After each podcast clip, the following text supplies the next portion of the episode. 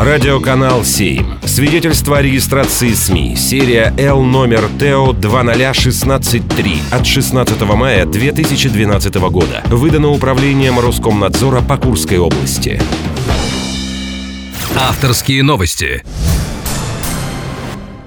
Здравствуйте. Это шоумен и комментатор матчей баскетбольного клуба «Динамо Курск» Денис Денисов. И в выпуске авторских новостей я расскажу о главных, на мой взгляд, интересных событиях недели из жизни Курска и области.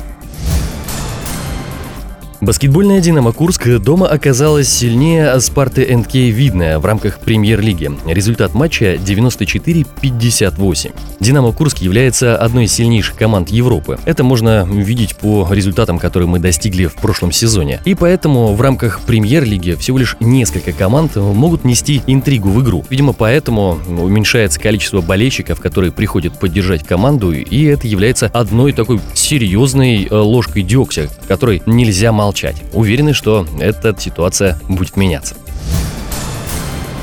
По программе «Земский доктор» в прошлом году в районы области переехали 43 врача. Но на самом деле от урбанизации уйти вряд ли когда-либо получится, но все большее количество специалистов и людей выбирают э, более размеренный и спокойный ритм жизни. Тем более, что жива историческая память о значении и роли врача и учителя на селе. А со временем это будет ощущаться лишь острее. Ну и, собственно, подобные инфоповоды больше не будут никого удивлять, и кто знает, быть может, кто-то из нас тоже окажется окажется совсем не в городе.